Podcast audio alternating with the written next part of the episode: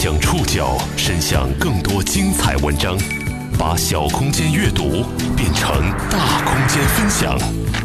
报刊选读，把小空间阅读变成大空间分享。欢迎各位收听今天的报刊选读，我是宋宇。今天为大家选读的文章摘自《刺猬公社》。八零后、九零后对《故事会》这本杂志应该不陌生。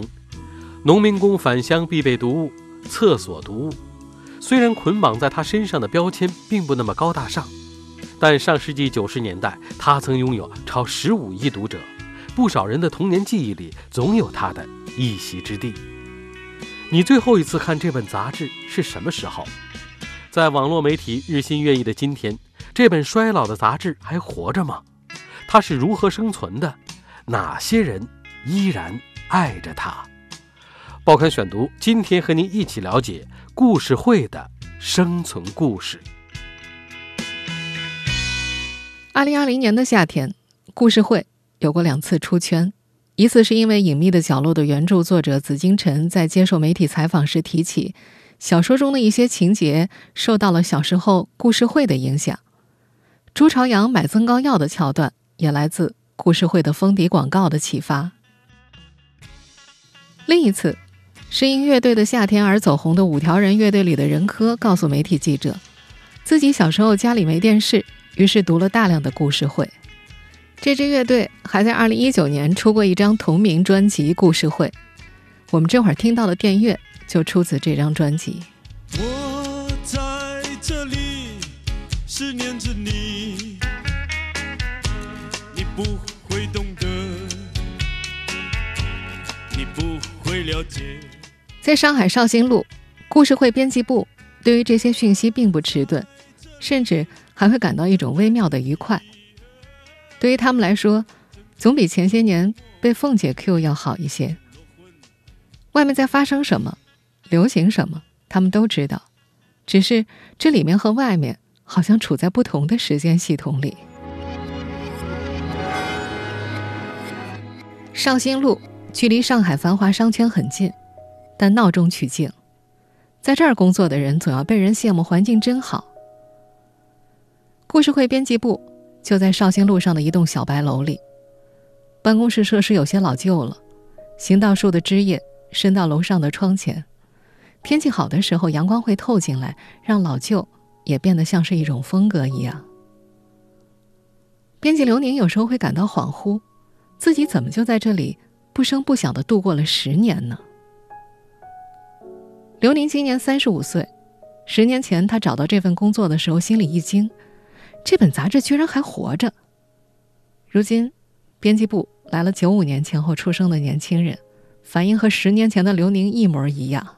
故事会居然还活着。纸媒日薄西山，网络四通八达，故事会的江河日下。是无需费脑就能想象得出的事情。上世纪九十年代是故事会的黄金时代，峰值发行量超过七百万册，读者人数超十五亿人次。无论外界针对这本杂志的风格和风评怎么变换，单从数据来看，它还是可以被叫做国民杂志的。但如今编辑部对发行量讳莫如深已经好几年了。刘宁大概给了个数字。说几年前的话有几十万左右，这些年应该还在下降的。衰老的不只是这本杂志，是一整套关于阅读和传播的场景。过去故事会最主要的售卖渠道是报刊亭和火车站，长途火车上乘务员推着小车叫卖杂志的场景，几乎是春运回忆当中的标配。故事会也由此奠定了农民工返乡必备读物的江湖地位。而这些年，事情都变得太快了。除了网络传播对传统故事的冲击之外，城市里的报刊亭越来越少，高铁系统覆盖各个城市。尤其对于生活在大城市的很多人来说，要回忆一下上次见到故事会实体刊物是什么时候，都变得很困难。但这个杂志社。确确实实还活着，还有一批能养活他们的读者。换句话说，尽管已经经历了时代的好几轮冲刷，渐渐老去的故事会仍有几十万读者。正是这些读者的存在，使得这本杂志仍然能够自负盈亏。就像我们所熟知的，世界以外还有一个舞台还在继续演出，并且始终有观众捧场一样。报刊选读继续播出故事会的生存故事。故事会的读者不存在于大城市 CBD 高薪高收入的人群，他们存在于十八线县城。留守小镇青年，快递送不太到的地方。他们依然喜闻乐见那些朴素易读的故事，不计较他是否曾有一个更加辉煌的过去。作为故事会的编辑，刘宁曾经接到过中学生打到编辑部的电话，对面情绪激动的质问：“你们过去的故事这么好看，现在怎么越来越不好看了？”他回复说：“那我也没什么办法呀。”写作者。在大量流失，影视行业是一个来钱快的转向。那些曾经可以写出跌宕情节的作者，有很多转行做了编剧。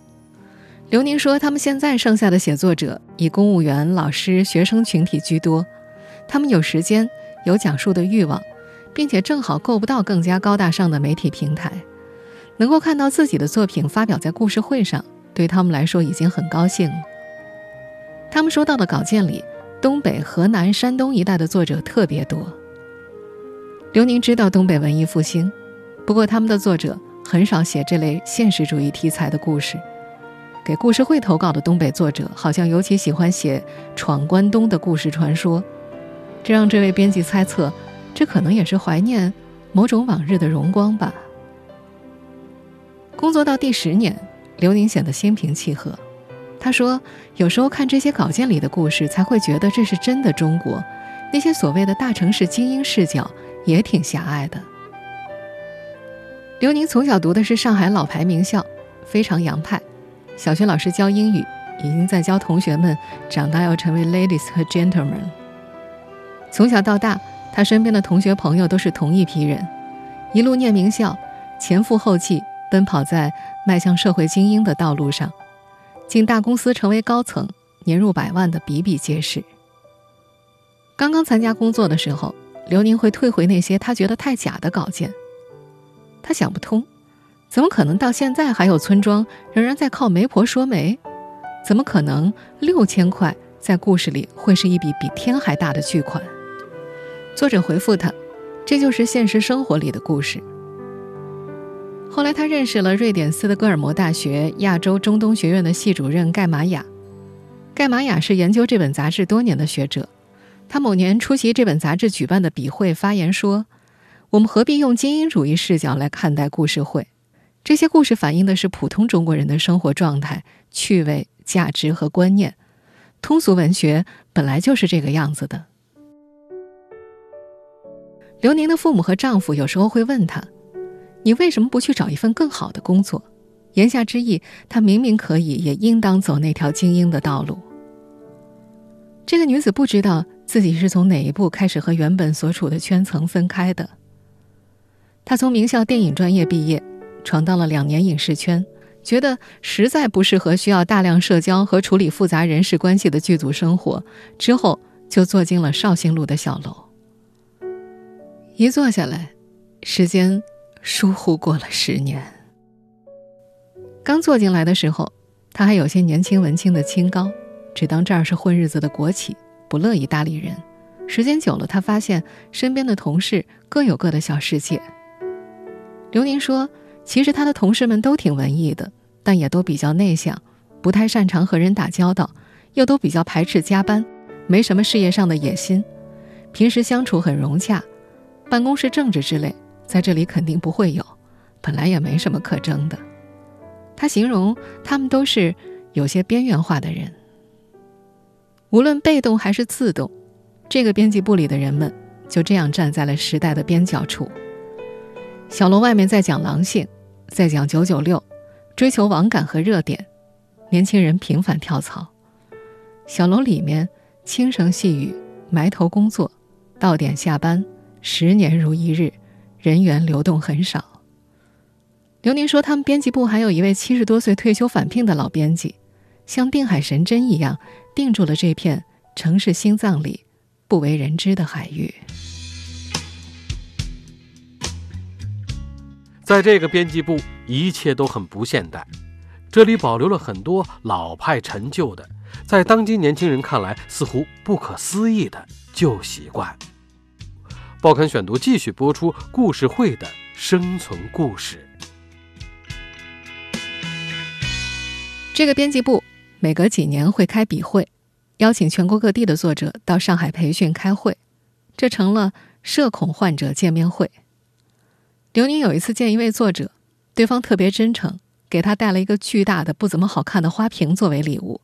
同时，那位作者也特别内向，他和刘宁相对无言，埋头吃饭。笔会结束之后，对方就再也没有给刘宁投过稿。刘明想不明白，大概是见光死了。这样的关系也很不当代。当代生活是要不断的建立新联系，维护旧人脉的。内向往往同时意味着内耗，但在故事会的系统里，内向者结成了无声的联盟，维持着让人安心的距离感。刘宁说，他现在和作者交流沟通依然是用邮件一来一回的形式。据说过去的编辑会给作者打个电话，这个习惯现在在编辑部也逐渐淡出了。他还说，他们这个编辑部的投稿量其实还算是可观的。邮箱几天不看就会堆满几百封投稿的邮件，里面有不少是群发的笑话和幽默故事。这又是一个当代生活经验以外的存在。这些老派的杂志往往都还保留着笑话栏目，于是有人会每天搜罗大量的笑话群发给大量编辑，一旦录用的话，也能有个一条几十块的收入补贴家用。尽管段子满天，脱口秀崛起的今天，那些笑话已经显得太难笑了。刘宁会把这些邮件一一看过，基本上逐条回复，选出不错的故事纳入审稿流程。初审、复审、终审，分别要打分写审稿评语。审稿评语简短，有稳定的句式，像是一个老派编辑部的本分。最后的定稿还要审读一轮。那位审稿老师七十多岁了，有些年轻人的梗已经理解不了，大家也不觉得这是什么问题，好像这在故事会。是理所当然的事，甚至这本杂志偶尔想要追个热点，都显得比较笨拙。八月的刊物封面上第一次出现了“拍一拍”的梗，像一个努力时髦的老人一样。他们甚至还有自己的新媒体矩阵，故事会的微信公众号粉丝接近八十万，抖音和快手短视频也在持续更新，但很少有完全原创的内容。这不是一家新媒体公司，旧的叙事根深蒂固。好像很难想象一个全新的故事会用新的方式讲故事。刘宁说：“其实他们也做过市场调查，调查大家究竟喜欢看什么样的故事，结果后来又不了了之了，也没什么变化。”这位从业十年的编辑打了个比方，感觉像是一匹蒙住眼睛的马车跑过时代，但一直看不到时代到底在发生什么变化。那个旧的惯性也太大，好像改变方向也很难。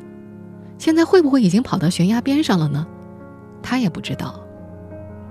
尽管如此，他还是觉得自己至少可以专心当一个好编辑。而且时间久了，刚进来时怎么都看不上眼的故事，现在时不时会让她觉得真的还蛮好看的。有时候她会带回去逼着丈夫阅读，丈夫闪躲着，不愿意看。这样一本衰老的杂志，其实是有痴心的忠实粉丝的。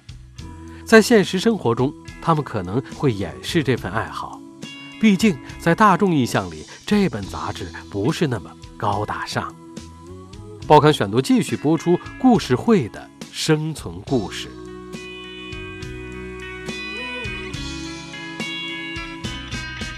故事会有自己的粉丝群，群主叫栾源。去年，这本杂志和上海一家电台合作办节目，听众组成了一个群，并且像大多数的活动群一样，几天之内迅速沉寂。栾源感到很可惜，他建了目前这个新群，把看起来对故事会有兴趣的粉丝都拉了进来，像打捞一艘沉船上的零件一样，并且试图拼成新船重新入水。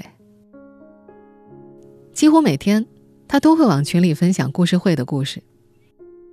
他发了很多故事，都是上世纪八九十年代的旧文扫描件，文件名里刊号和标题清清楚楚。这些都是栾源自己精选扫描整理的，但他不扫描全本，因为担心会涉及版权问题。这种顾虑并不仅仅是怕陷入纠纷，更是出于喜爱和尊重，就像他的分享行为一样。文章来源是他个人收藏，一九八二年到二零零五年的全套故事会，三百多本，一本不差。但他表示，这在圈子里算不得什么。他的收藏行为也是受一位书迷朋友的影响。他说，那位朋友人在浙江，是当地的拆迁户，家里有三套拆迁房，其中有一套专门用来存放两千多本故事会。他还说，相比之下，自己的收藏真的没什么了不起。如果硬要说有什么特别的话，至多是有一些分享精神吧。他觉得这是一本有传奇性的杂志，但大部分人其实都看不到那些旧书上的故事，他想让大家看到。这位粉丝群群主有自己的使命感，但有意无意的，他总喜欢强调自己只是个普通读者。他的生活看起来也就是普通人的生活节奏。他在上海青浦的一家互联网公司上班。安家在无锡，过的是每周往返一次的双城生活。上海到无锡的车程是他翻看故事会的时间。在现实生活里，他很少和人主动交流这个爱好，部分是因为故事会厕所读物的标签一直存在着，他不愿意被人误解；另一方面，人们总是会对痴迷这件事儿显露出担忧，仿佛那是正常的反面一样。栾源有时候在家看故事会的时间稍长一些。妻子就会开始质疑他是否会玩物丧志，他觉着其实没必要吧。他觉着从小到大好像大家都对看闲书这件事儿特别敏感，他现在也是成年人了，又不会真的被这个影响生活。但他不愿意在这件事上解释太多，只是默默地把爱好的空间几乎全都放在了网上，也只有和同好交流的时候，他会表现出惊人的热诚和记忆力。他记得这本杂志真正的黄金时代是在1984年到1999年，那段时间，刚从革命话语里走出来，言论出版上的限制也少，又不像现在网络发达，一个段子到处抄。他说那个时候的精彩故事都是很有独创性的。栾源和刘宁差不多年纪，小时候正是故事会九十年代的黄金期。他是在邻居家第一次看到故事会。自认不全，懵懂之间，对于许多故事更是难解其意。只有短篇故事可以勉强一读，觉得有趣，于是囫囵读了很多。长大后偶然机会，他开始搜罗旧书，其中就包括旧的故事会，才发现那些过往的故事原来那么好看，于是一发不可收拾。收集工作并不如想象中困难，这是发行量巨大的国民杂志。每期都有几十几百万册流落在民间，在旧书爱好者之间的流动性也相当高。收起一套需要的仅仅是精力、热爱和不多的钱。几百本故事会，栾源熟稔的可以随口报出年份、月份、篇名和情节，因为反复阅读，那些故事已经完全融入了这个三十多岁男人的生活里。在现实生活中的很多时刻，他会产生。似曾相识的感觉，他觉得某个情况好像在某个故事里见过，又或者是会想想故事里的人是怎么做的。他记得八九十年代有很多讲述社会底层小人物命运的故事，比如他们进城里工作，被人欺负、看不起，但最后又扬眉吐气的事。他说出他的结论：所以啊，做人就要平等的对待身边的每个人，不能看清别人。这样的结论和见解并不见得有什么特别，像是每个人都能在现实生活中得到的感悟。但有意思的是，栾源的思维路线往往会先经过故事会的站点。他既生活在现实里，也对称的生活在那些故事里。新一代人听到这样被故事会影响人生的故事，会觉得不可思议。受网络冲击，二零零四年之后的故事会被公认越来越不好看。只有部分老读者才能理解栾源看到好故事的那种激动。报刊选读继续播出故事会的生存故事。作为研究学者的瑞典斯德哥尔摩大学亚洲中东学院的系主任盖玛雅，后来也追溯过自己和故事会的曲折缘分。一九七三年，盖玛雅得到芬兰的奖学金资助，到北大留学，成了这本杂志最早的一批外国读者。那时，故事会还被叫做革命故事会，内容也更多是政治宣传类型的革命故事。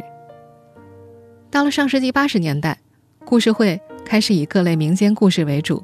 这才激起了他更加强烈的兴趣。一九九五年，他写信到故事会编辑部征求采访，被时任主编何成伟接待。从此一路下来，研究了许多年。盖玛雅还曾经把故事会里的故事作为课堂的阅读和研究材料。尽管把那些文字翻译成瑞典语并不容易，但他说他的学生们很喜欢。他觉得这些故事是他看中国的一面镜子。内容和形式上的转变，映射出来的都是中国的转变。这种观察和大部分这本杂志的老读者、旧粉丝是暗合的。上世纪八九十年代，故事会黄金时代的开始，得益于接待了盖玛雅的前主编何成伟。他在后来的自述中提到，文革正式结束前，革命故事会满目都是不知所谓的意识形态宣传，他对此兴致缺缺，又痛苦。又无力改变，只愿经常出门转转。某次在四川出差的途中，他偶然听到当地人摆龙门阵，讲一个鼠大王捉老鼠的故事。四川方言特有的幽默感和讲故事人的叙事能力，把所有听众都听得入神。他问自己：这样单纯又愉快的讲故事模式，能够在全国流传开吗？随着文革结束，一九七九年，革命故事会。改回了故事会的本名，黄金时代开启了。核心精神是反馈普通人的心声，保持口头文学的特色，并且重视收集民间的故事和传说。何成伟后来还带领编辑团队集体撰写了一本故事理论及其技巧，口头性是被强调的重点。从此，这本杂志的故事有了它基本的调性。它不同于艰深的小说或者其他文学形式。它本来就是为了口头传播而存在的，必须简单、动情、引人入胜。到了今时今日，故事已经被赋予了很多新内涵，非虚构、个人制、影像故事。但故事会里的故事更像是维持了某种古典的故事结构，口头的、传说的、曲折的、冲突的，并且有现实生活底色的。作为粉丝的栾源未必熟知这些内幕。但他对此的认知相当实践派。他记得一九八八年五月刊的《山村风流事》，讲的是一个封建社会中悲惨的老太太的故事。他看完之后很受震撼，于是上网拼命搜集相关信息，想知道这个故事是不是真实发生过。出乎意料的是，在一层层的深入检索中，他竟然找到了当年作者的联系方式。他兴奋不已，特意打电话过去，就问了一句：“你当年写的故事是真实的吗？”那位作者已经退休了，对方亲口证实，故事是虚构的，但原型确实存在。这次神奇的遭遇让栾源为自己一直以来的喜欢找到了更加坚定的理由。他觉着，虽然现在网上什么样的信息都有，但人真正爱的始终还是最通俗、最日常的故事。他说，他自己喜欢的那些故事都是从生活中来的，即便不是真的，也会有一个真的背景。从本质上来说，栾源就是一个喜欢在街头听别人摆龙门阵的人。那样的讲述可能永远不会真正消失，但在今天却变得示威了。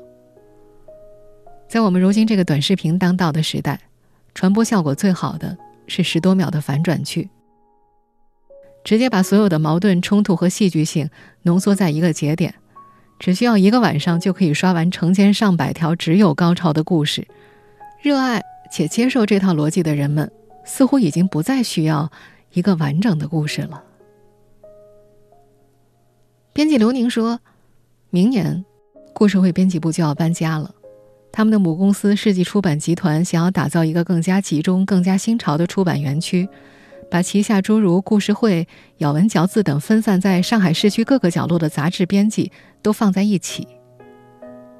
上海市中心的绍兴路寸土寸金，这栋小楼会被开发出别的商用价值。到了明年，这里就可能会成为 CBD 节奏的一部分了。那套缓慢的像在深海一样的时间系统，也会被一起带走。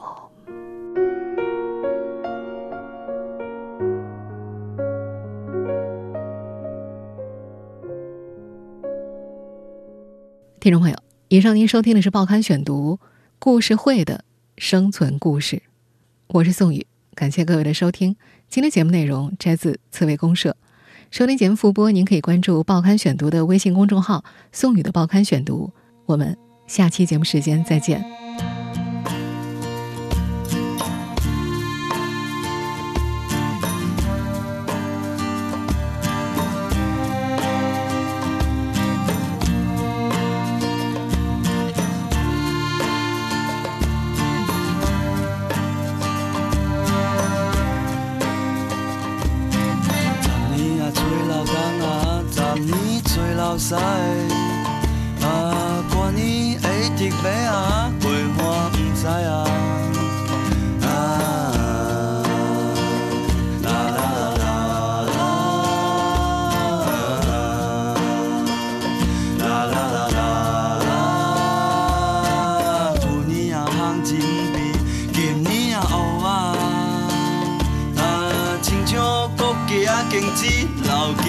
是